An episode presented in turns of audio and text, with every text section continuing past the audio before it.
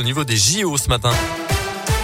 Bonjour Colin. Bonjour Mickaël, bonjour à tous. Et à la une aujourd'hui, le sacre de Clément Noël au JO d'hiver de Pékin. Le skieur français de 24 ans a été sacré champion olympique de slalom ce matin. C'est le tout premier titre de l'équipe de France en ski alpin depuis 2006.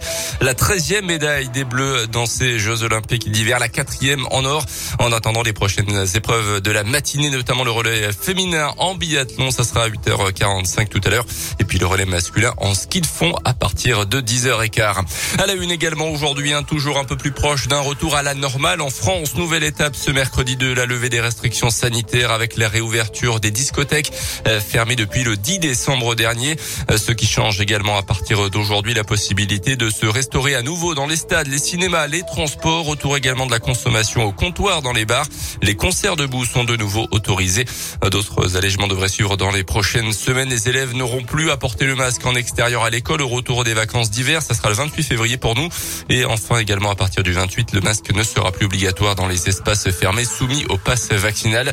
Notez d'ailleurs cette tolérance accordée par le gouvernement hier. Les personnes qui ont réalisé leur dose de rappel il y a moins de 7 jours et dont le pass vaccinal devait être invalidé hier vont finalement bénéficier d'un délai d'une semaine pour se mettre en règle. 4 millions de Français seraient concernés. Dans l'actualité également, chez nous dans l'Inde, macabre découverte cette nuit vers 1h du matin entre Bourg-en-Bresse et Mâcon sur la commune de Saint-Didier-d'Ossia. Le corps d'un homme âgé 84 ans a été retrouvé euh, sans vie dans une mare. Il était en arrêt cardio-respiratoire. Euh, son épouse avait alerté les secours après avoir entendu la porte d'entrée s'ouvrir quelques minutes plus tôt. Elle ne l'avait pas vu revenir. 16 millions d'euros d'investissement voté lundi soir au conseil municipal de Bourg-en-Bresse. Investissement sur la transition écologique notamment. Les salaires des agents de la ville seront également augmentés dans les prochains mois. Euh, la ville va également demander le label de capitale française de la culture selon le progrès. Les sports avec le basket et la Gilbourg qui a éliminé Limoges en Coupe de France en s'imposant 88-82.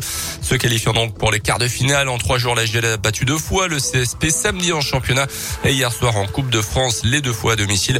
Ce qui fait trois victoires au final cette saison puisque le Burgin avait aussi battu Limoges en début de saison lors de la deuxième journée de championnat. On écoute euh, la réaction d'Alexandre Chassant à la fin du match de Coupe de France hier soir au micro Radio Scoop de Didier Berthet.